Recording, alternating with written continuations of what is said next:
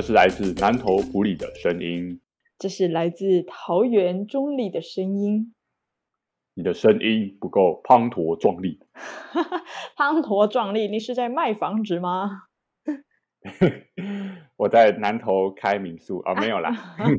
哇，你为什么在南投呢？你不是台北人吗？我现在放年假，但在放年假在南投休息的时候，也想要聊天给大家听。哇，这么敬业！这次是我们第一次尝试远距离的录录音呢，超远距离恋爱。哦，你这样讲，我实在是呃头皮发麻中。好了，赶快跟听众打招呼啦。哦，嗨，我是婷。嗨，我是翠。嗨，翠人最近过得好吗？哎，你是理科太太哦。最近过得还可以啦，还好还好。最近还可以，你可以多讲一点吗？最近哦，生活就是有一些困难。嘿，太多事情了啦，有点小挫折，所以还在解决中，努力中。我记得当女生表示她过得不太好的时候，通常就是那个女生真正想要去倾诉烦恼的时候。啊，所以你的意思是说，如果刚刚我没有想倾诉的话，我就会说还好啊，没什么啊，过不错啊，这样子是不是？对对对，你可能会说不错，对，但你可能会把压力藏在心里。哦，哎，这个我倒是没有发现哎。嗯，这样你可以多用那个理科太太那一句多问女生，这样会被翻白眼。啊，所以你到底最近过得好不好啦？就还好啦。那你觉得你的生活目前算是平衡的吗？嗯，我觉得我要扮演的角色还蛮多的，所以很难平衡，还在适应中。哦，那你大概会有哪些的角色要扮演？工作者哦，全职的工作，然后我是一个照顾者的角色，这两件照顾家人，对对对，觉得最近事情多了一点，嗯，辛苦了。舒压休息的时间大概是多久呢？一天？哎，老实说，我没有去特别注意这件事情，哎，我应该都是问题解决派的，事情把它做完，不要去想休息休息，因为我觉得只有把事情完成才是。可以达到安心休息的最终极方法，所以你都不用休息，这么厉害？我这真的很累的时候会可能会一小时、两小时耍废，这样报复型耍废，现在不是都很流行？报复型，OK 啊。我其实最近在想一个问题，是今天到底人要休息多久是最有效率的？因为我们都说休息是为了走更长远的路嘛。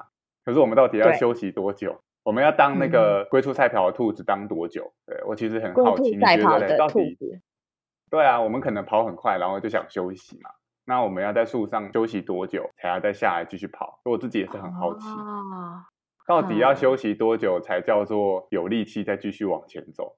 这个古人没有定义，不然我也每天打电动，我也可以说我在休息啊。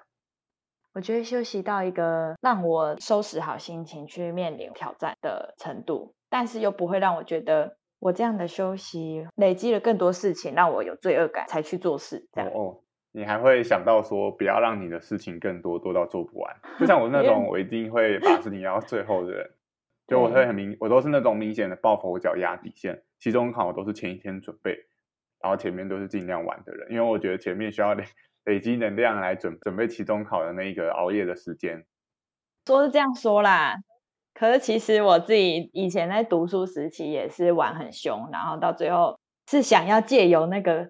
罪恶感去恶补的，真的，因为我会觉得那个时候会超有效率。这个叫做那个底线，底线的压力，底线的压力，deadline，deadline 压力，死线啊，死线，你都要死掉了，所以赶快，赶快拼一点。对，那你平常都是怎么样舒压的？你说花在那一两小时里面吗？有时候就是会划手机啊，现在最常划手机看 YouTube，嗯，完全离开会让我不开心的想法，或是看电视，有时候电视真的。看一部剧啊，会让人马上有不一样的心境，剧情会让你深入其中。我前一阵子比较嗯难过的时候，嗯，我是会找人家来讲，就是在赖里面传讯息给别人说，哎，你现在可以跟我聊聊吗？这样子，嗯，或者是我真的没有办法解决的时候，我也会想要打那种智商专线去找人家倾诉。我那时候是直接做面谈智商。面谈直接去找他，因为我是住桃园嘛，桃园是有一个免费的资源，去年我使用的时候还有六次的免费面谈智商，但现在可能是因为资源有限，所以倾向先改成电话，然后真的谈的很合适，才会再改到智商式面谈。嗯，可以聊得来，再进一步见面这样。你这样子讲，哎，人家是专业治疗呢。好，对不起，对不起，对不起，对我对智商心理师感到抱歉，对不起。好，那还有呢？对啊，那是去年使用，今年目前还我还没有使用这个资源，但因为前一阵子事情太多嘛，我会直接告诉我自己，我要赶快一步一步的把事情处理完啊，耗在这边伤心难过不是一个对，也不是办法，对自己生气也不是办法。然后我也会一直告诉自己说：“啊，我已经不是，我不是最可怜的。嘿，对我不是最可怜的，我为什么还要花时间那边自怨自艾？我应该要好好的去行动。可是这样久了之后，真的是会憋不住。我应该会安排我下礼拜出去玩，脱离这个情绪。你听起来你有三种方式啊？真的？对，一般书压分成四种，那你就有三种了。这三种方式没有所谓的好坏跟对错。舒压的方式分四种，是包含第一种是转移型，第二种是倾诉型，第三种是封装型，包装封起来那个封装，啊，第四种是反刍型，一样要反刍的那个反刍。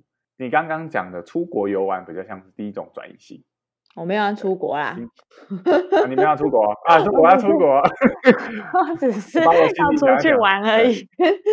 OK OK，好，想要出去玩也算是转移型。你去跳脱在当下那个情境，你今天觉得工作压力很大，我想要去做某一件事情，或者觉得我看到我看到某某某就很心烦，那我就去做其他的事情，例如说打手游，例如说看电影，去抽离当下那个情境。所以关键在抽离，转移型没有所谓的好坏。例如说有一些人，他们有压力的时候会选择用运动，因为他们觉得运动很舒压，这确实蛮健康的。但是也有一部分的转移型，它是没有这么的理想。那你猜猜看，网购算不算转移型？算啊，有时候连我自己都会觉得逛逛街，然后买买衣服。我在买的当下，并不是真的我需要那个物品，我只是想抒发一下我不好的心情。我觉得我可以透过这样子的购物，让我的心情变得更好。对，所以老娘就是爱花钱啊，这种感觉吗？哎，可我今年没有，我今年一年不够一计划还在执行中。我现在的转营不是爆买哦，现在是爆换。没有啊，现在就应该就找时间外出走走吧，或是划手机啊，划手机现在也都是大家的舒压方式嘛，看 YouTube 看东西这样。对，大部分人都会用滑手机啦，我自己也是，因为它方便好取得嘛。你今天打开手机就可以了。嗯嗯嗯。但其实，例如说像运动好了，其实你脑袋里面想的健康的转移型会有不同的情况。例如说像是暴食，算是。就像今天如果说打手游，你赢的话也还好，赢的话很开心嘛，对不对？就通常手游他们的胜率都帮你调成五成五成，你就是你大概会五成的时间会输，那你这时候心情就不会 太好。虽然感觉你好像用了一个转移的方式。但其实你选择了一个让你更紧绷、更没有舒压到的情绪会更高涨。对啊，像我以前我会有一个很不好的习惯，就是我今天我在打电脑，然后我妈妈在中途，因为我可能那时候刚好有很重要关卡过，然后可能打 BOSS 少了，然后那时候我妈妈突然叫我去倒二色，然后我就会很美送，就是啊我还打电动你就吵我，我那时候就会暴怒对我妈大小声，然后我发现我还是一样不开心啊。嗯。这样听起来感觉跟事件本身没有说有一定的关联，反而是看你自己做当下是否真的有达到舒压。对，没错。嗯，好。那再来就第二种是你会找人去讲，对不对？对，对，这个是属于第二种倾诉型。嗯，今天你有任何的烦恼，你会习惯去跟别人讲，然后去跟别人吐露你的心事。这个很常见。举例来说，今天我们一言不合就 po IG，哦，跟某一个人吵架就 po FB。对，那通常会有很多人给你回复嘛。如果说这些回复是好的，那也就罢了，因为可能你会得到心理的安慰，都是他不好啦，或者是嗯，哎，辛苦了，辛苦。有一些会比较温暖正向的回应是很好的。但如果说今天你在某一个靠背板上 po 一个靠背的文章，结果下面的回复呢，也是一排靠背。然后你有一些回复是直接针对你的留言，就是说乡民乡民攻击你的话，那你这个时候一定心情会怎么样？就变得更不好。比如说那种对，自己解决不了就跑来公审，就大家并没有哦想要理解你的，呃，大家虽然理解，但他们很不以为然，他们觉得你这样子剖根本解决不了问题了，而且还不应该剖，去指责你抒发情绪的行为。真的，其实你只是想要倾诉而已，想要有一个人听你讲，但是那些乡民呢就不会管你，他们觉得你在浪费我们的时间。对，但你刚刚的例子其实是相对来说很正向的哦，你找的是有专业知识背景的智商心理师、哦或者是相关嗯专业，对。所以倾诉型其实很看对象，倾诉型它的舒压的好坏、舒压的效果其实超看对象可是我。跟你说，我有一次使用智商，感受不是很好、欸，啊，怎么说？我那一次是使用电话的，嗯然后我打电话过去的时候，因为我我当下其实应该有很多情绪，所以我嗯只有用哭来表达，然后告诉我你现在应该是很难过什么什么，然后等到超过四十分钟我就哭完了，我心里就想说，好，你还要我哭多久？我那时候 我那时候感受真的，嗯，智商完觉得我已经没有眼泪了，我没有要哭了，我们可以说话了。我反而觉得他好像抓不到我想要的智商步调。所以你看人对不对？对啊，我我也不知道这是不是他们的技他们的技巧啦。我我觉得，因为我也不懂嘛，所以我也不应该去批判。可是以我一个被智商的立场来感觉，我觉得我没有获得很大的舒压的效果。嗯，嗯，智商的本质应该是个案本身，而不在那些嗯技巧。所以，所以你你要是觉得你越智商越没有被疗愈的话，应该找一个自己适合的心理师，对，也是也是，己智商对象。哎，超看对象，你有没有发现？今天即便是智商心理师，也不一定都适合你。对嗯。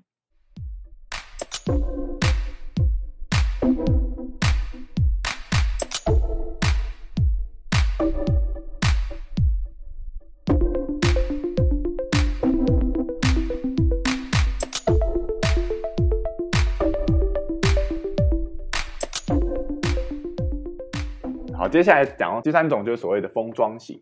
前面第一个是转移型，第二是倾诉型，第三是封嗯装型。嗯封装型比较常见的出现在很多厉害的企业家，厉害企业家一定都会有工作的压力，对，但是他们会想尽办法的告诉自己，这些压力都不是压力，这些压力都是失败的代表。我有这么多事情要完成，我没有时间自怨自艾，我没有时间去想这么多，我就是要赶快把我的事情完成。那我发现我周遭很多企业家的朋友，他们都是这种心态，他们会嗯很想要把我身上的事情赶快做完，对。嗯但是事情做完之后，还会有其他的事情，然后他们就会想要不断的前进，不断的前进。对，但久而久之，他的身心其实是会俱疲的。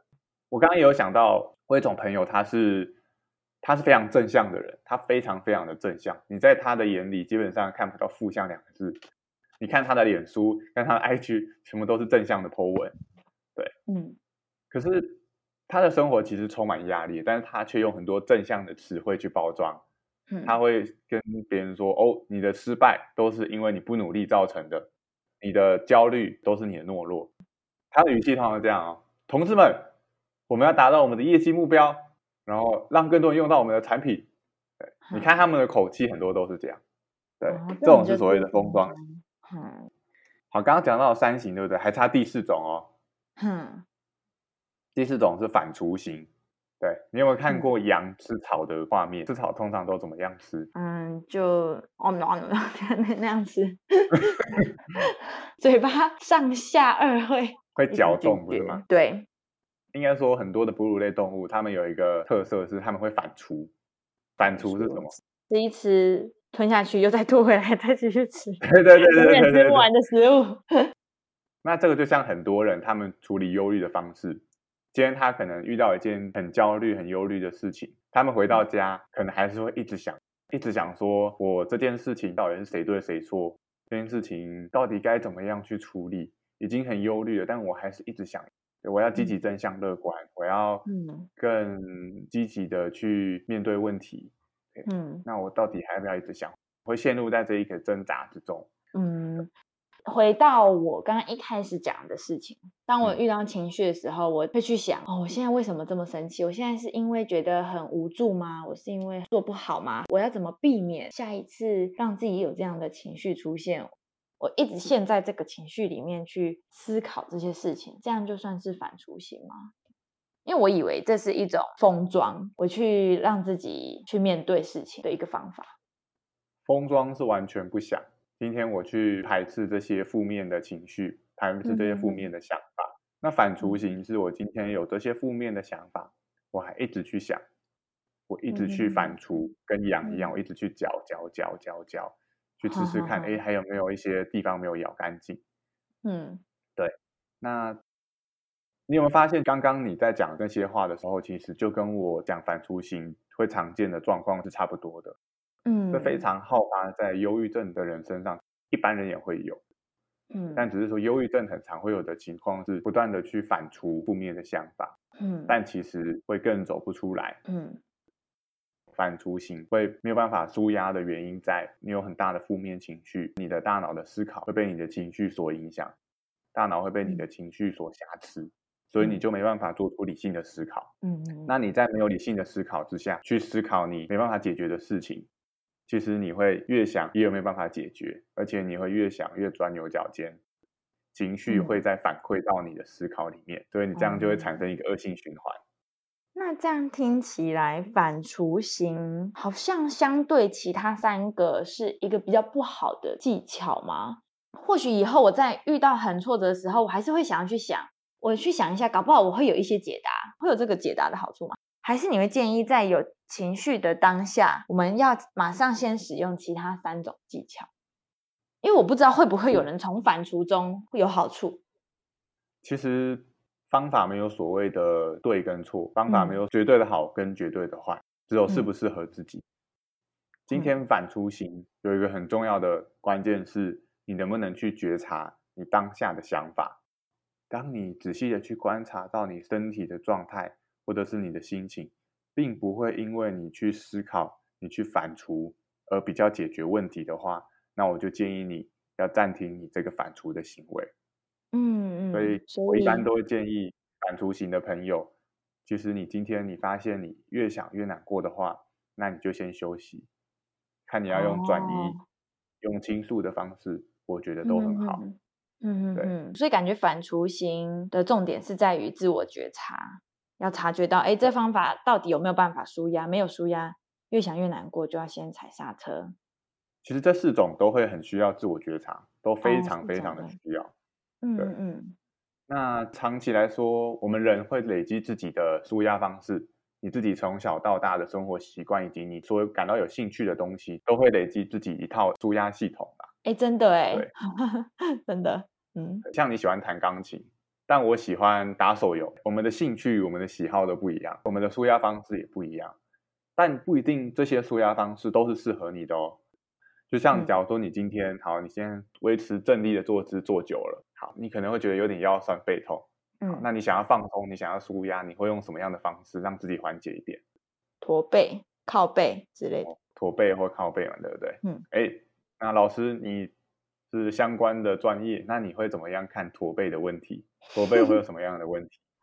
驼背哦，长期应该会有肌肉酸痛的问题吧？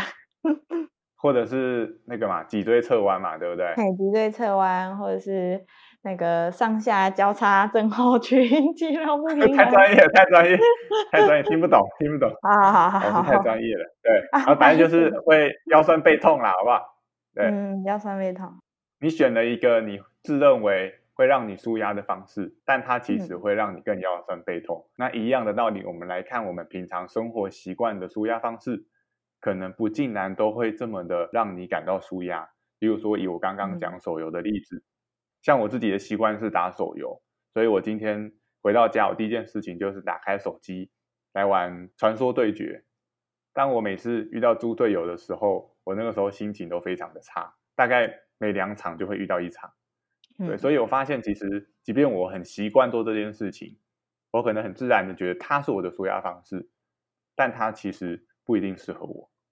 嗯，对。所以简单来说，嗯，你也有。那你是怎么样？你有没有相关的例子？比如说我，我真的事情很多的时候，我就会封装起来，然后一直持续做。结果我这个舒压方式让我到最后就有点呃崩溃，就是啊，怎么一直在做事，我都没有休息。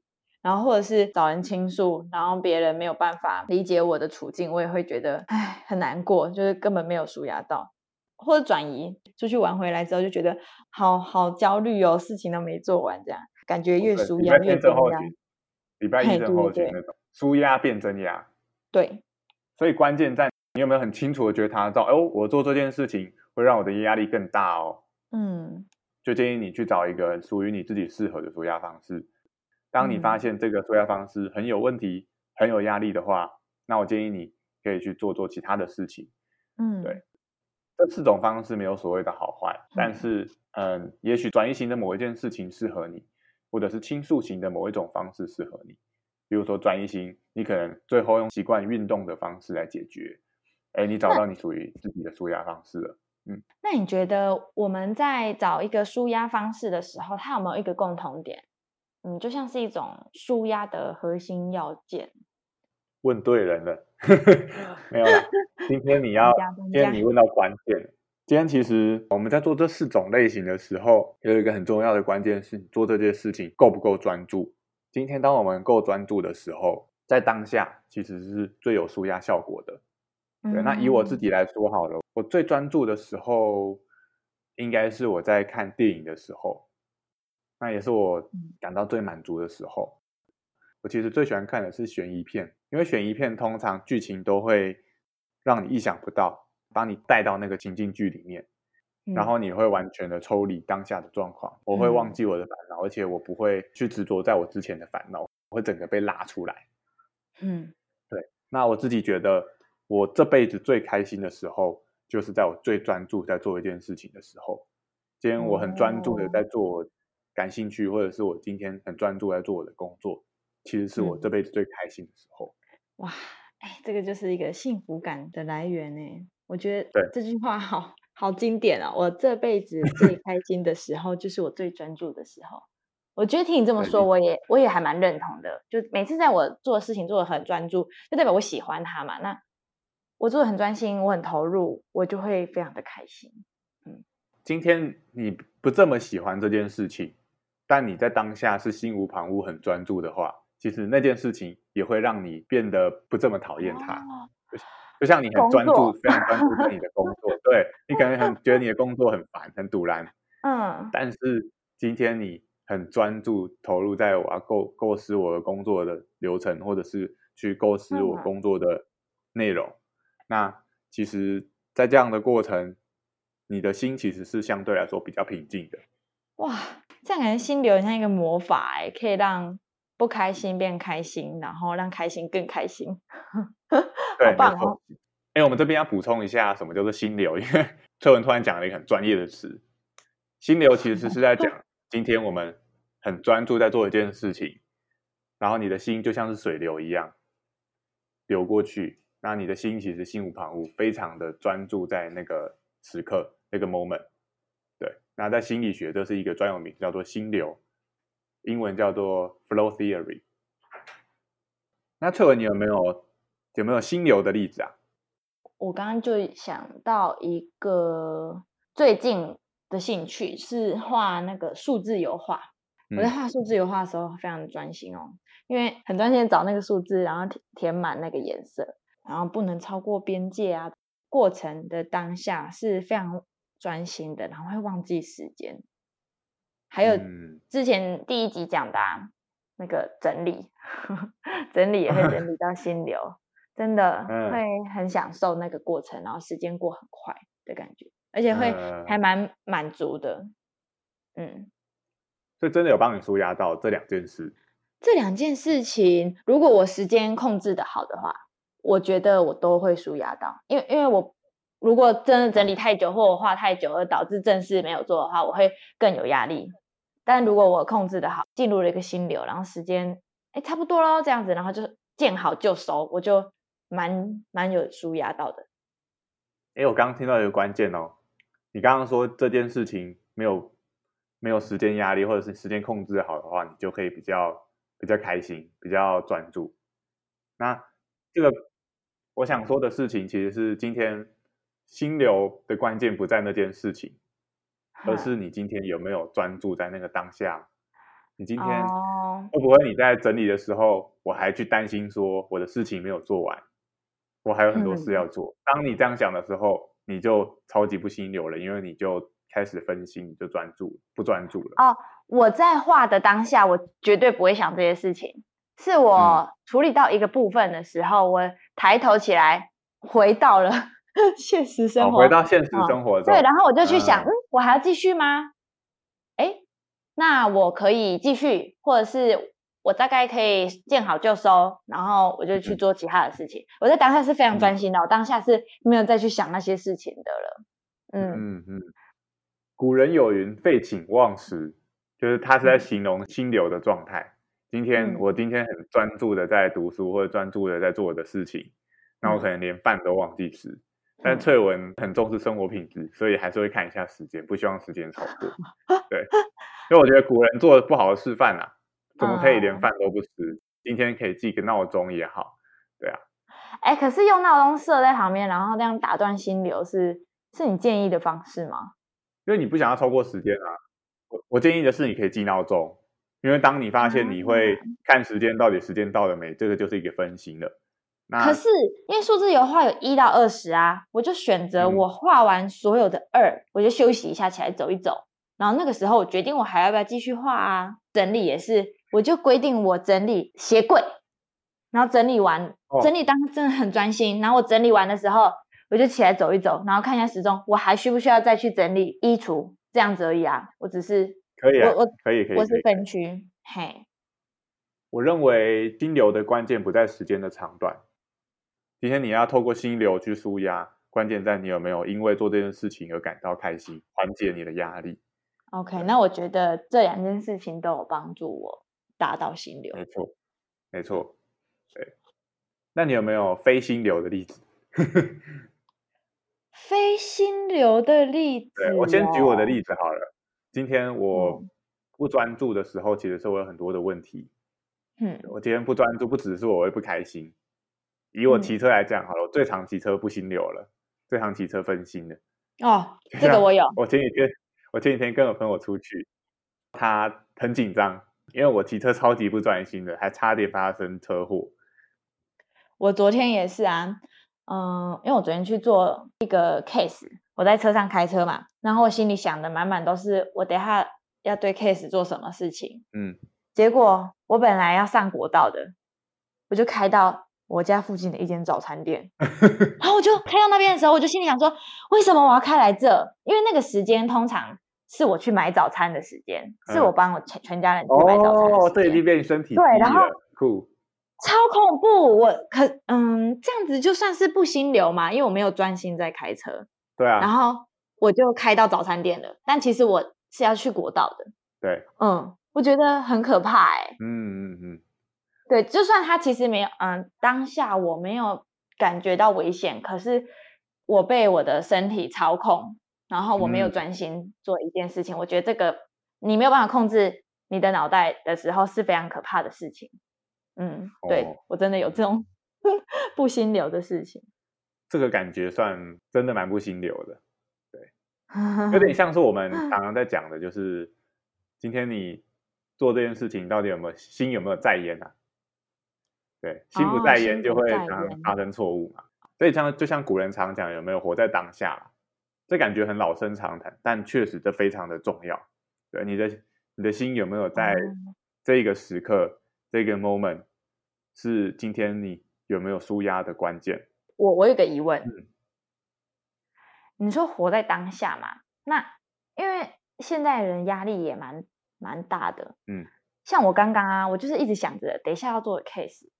那今天如果我只完全活在当下，我在开车，好，我就很专心开车，那我可能会等一下去做 case 的时候。会感觉很像准备不够周全，我们人还是会不小心一直去想，说我等一下要做什么啊？去想到未来的事情。那为什么我们不能放眼未来？为什么我们一定要活在当下？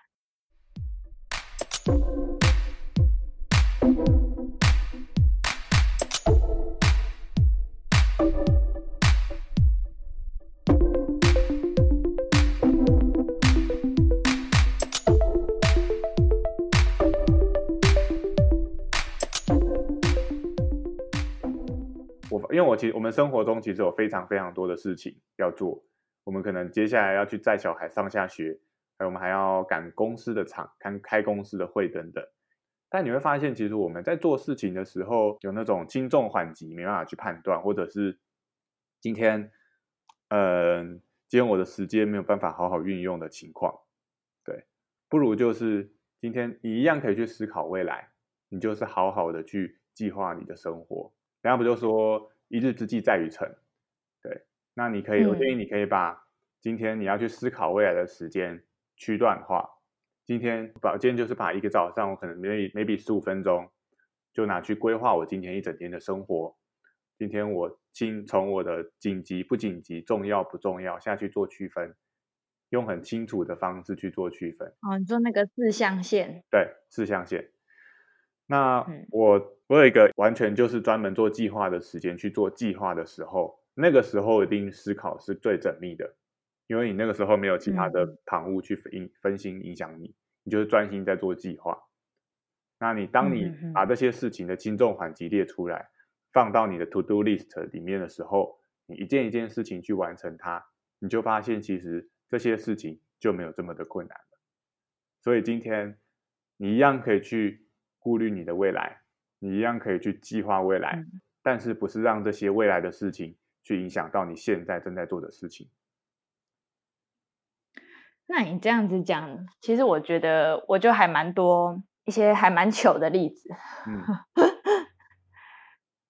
我有一次要去上班的时候啊，我就一直想着等下上班的事情，我就开车出门。嗯，然后到那地方，好，终于到了，好下车。我一下车的时候，开车门，然后脚踏出去，我看到我的脚就傻眼。我穿一一双拖鞋出去，凉凉的有没有？突然觉得一阵凉，超凉，那个风吹过来 超级凉，超级凉。就我当下真的很傻眼，因为我的傻眼不是我觉得我很迷糊这件事情，我是觉得我完全没发现。嗯，我穿了拖鞋，我上了车，我踩油门，我都完全没有感觉到我是穿着拖鞋在做这件事情，真的。那你有结果？你有穿去上课吗？我就穿去上课啊，然后我一进去的时候，我就。就蹑手蹑脚进去啊，然后，然后我就在想说，谁会先发现？就谁会先发现？哎，结果是里面的伙伴们说：“哎，老师，你今天怎么穿拖鞋来？你脚受伤哦？”这样子，就是他们还用那种很关心的语气来问我。那你不要假装，老师今天大拇指受伤，这样骨折。我我没有没上面没有任何 OK 绷。完全没有说服力。OK，你有三下次应该要带一张贴布在身上，对，放几个就会更像。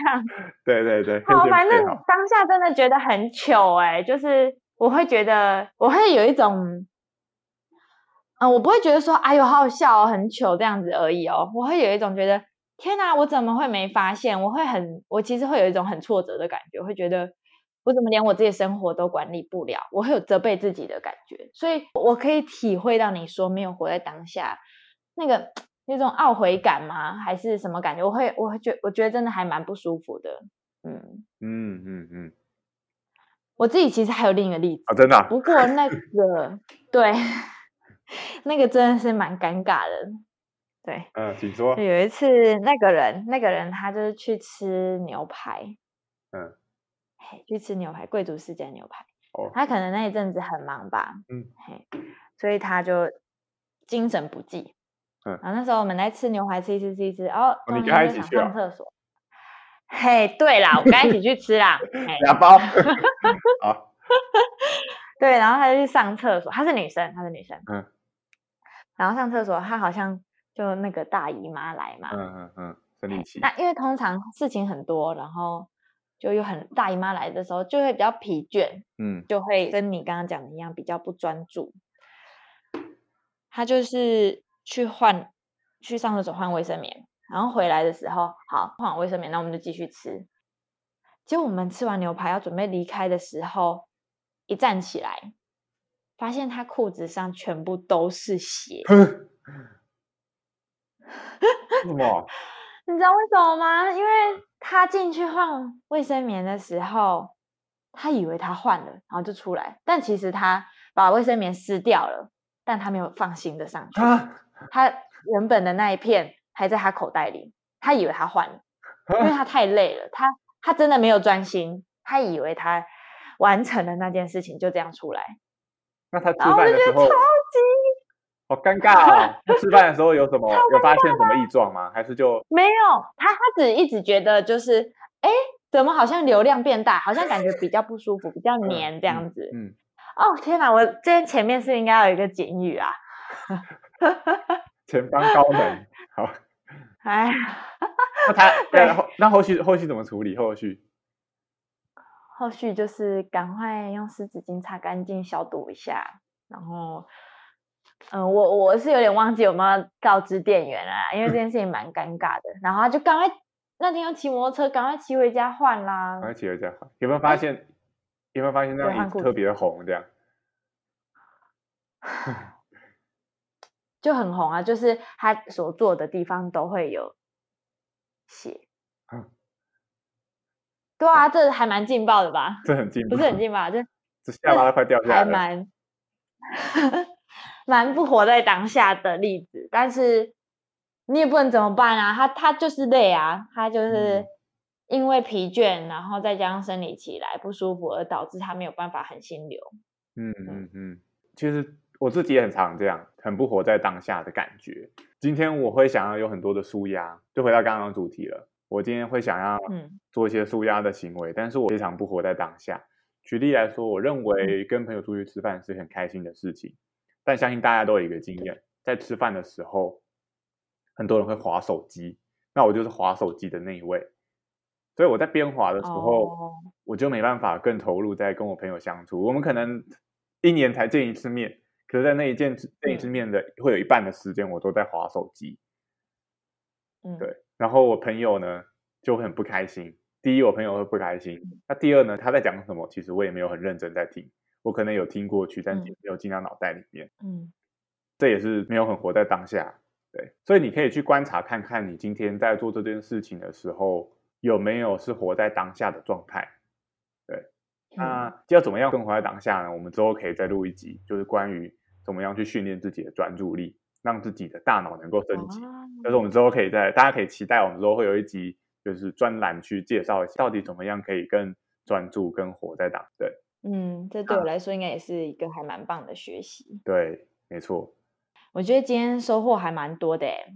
我第一次知道舒压有分成这四种，然后我也发现，诶，这四种策略我都有在使用。嗯，再来就是我也觉得，不管哪一种舒压，它的共同因子都是心流，这个也是一个还蛮关键的部分。没错，我就会去审视说我的舒压方式到底是不是最适合我的，是不是真的有舒压到？嗯，我觉得收获很多。好对我觉得我很开心，这边翠荣有这样的收获。我们在录制的过程，其实对我们来讲，就是 彼此在分享心知的过程。对，那我也会想要强调一个观念：你今天在做这些舒压的时候，我们可以做个实验，也就是你一回到家门的时候，也许你要开启你的第一个舒压行为，那你去感受一下当下的心情，也许是很烦躁，也许是很期待，等一下要玩 game。对，那你去感受嗯当下的心情。以及你在玩完之后的心情是怎么样？因为我们都说休息是为了走更长远的路嘛。你玩完心情更糟，那很明显的没有让你舒压，不太有让你休息到。对，所以你可以去感受你的 before 跟 after 做之前跟做之后的心情的差异。对，这也是今天嗯我很想要分享的一个很重要的观念，不要去习惯于你惯性的舒压方式，因为我们会有从小到大我们累积起来的舒压方式。而是今哦天你去检视一下，哎，maybe 我的哪一个舒压方式比较不好，那我可以换成另外一种比较相对来说更适合自己的舒压方式。舒压方式没有好坏，嗯只有有没有适合自己。就是去更留意自己的心情变化跟察觉的部分。对，没错。那再来就是，我们也讲到，今天你你就你有觉察到了这件事情没有这么适合你的话，那你也可以嗯去检视看看，你在做这件事情的时候有没有心流。也不只是你在嗯舒压的时候，你在做任何事情，你也可以去检视看看，我有没有就活在当下，专注在跟我嗯身边的人相处。今天在跟我家人吃饭，我今天可能听老师上课，我今天在工作，嗯我有没有投入在我所做的每一件事情上？对，那你担嗯心今天这些事情做不完，很焦虑，我会建议你可以，你可以拨出一段时间，把事情列出轻重缓急，一件一件的去完成它，你就会发现没有那么恐怖，因为你眼前要完成的就是这一件事情。嗯，对。哎，我觉得你今天分享的，同整了我最近做的事情了，而且我根本都没有跟你讲哦。嗯，就是我我自己是有朝这个方向在前进的。嗯。四象限的事情，我最近也有在做。然后，另外我的舒压方式的改变，因为我说我之前会去找人家倾诉嘛，在倾诉的过程中，我有时候会发现他其实不一定会了解我的状态。毕竟现在我身边哪有什么人是照顾者？嗯，然后我就会越讲越觉得，哎呦，我还要跟你解释这么多，然后我已经情绪很多了，这样。然后我又另一个想法也是。我不想也让你感到不开心，我不想要让我的朋友觉得我只要打电话过去，我就是去找他倒垃圾。所以我最近就是在赖里面开一个只有我自己一个人的，然后上面写垃圾桶，然后就把我不开心的话全部讲在里面，就很像有一个人已经听我讲完了，而且我可以边讲边去做整理。我觉得这是一个我调整后的方式。哎，还不错，这也可以让观众朋友参考。今天你用 Line，然后跟自己对话，哎，也是一种方式啊。对对对，对，跟科技人的方式去处理这个问题。对，舒压方式有非常多种。那我相信有非常非常多有创意的舒压方式。就像我有一些朋友，他们的舒压方式是今天他有压力的时候，他会准备一个压力小物，他会去拿一个类似球、软球的东西去捏捏捏，然后他捏捏捏捏，边做的事情就边捏捏捏。然后就让它很有舒压的效果，有一些舒压方式我真的都想不到的，对，所以我我也会很好奇，今天各位观众朋友听完有没有一些你自己独门的舒压秘方？对你自己做完之后，你真的有到心流的状态，或者是帮助你能够去度过你生活的难关。今天听完我们的内容，很欢迎大家到我们的 IG 或者是 Facebook 上面的粉砖去留言，哎，或者是 iTunes 下方留言。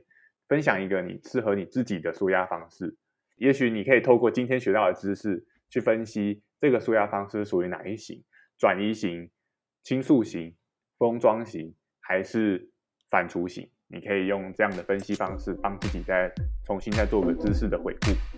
我今天自己是学习到很多啦，希望今天的听众啊，在听完这集节目之后，也可以重新去找到适合自己的舒压方式。治疗人员请进，我们下次见喽，拜拜。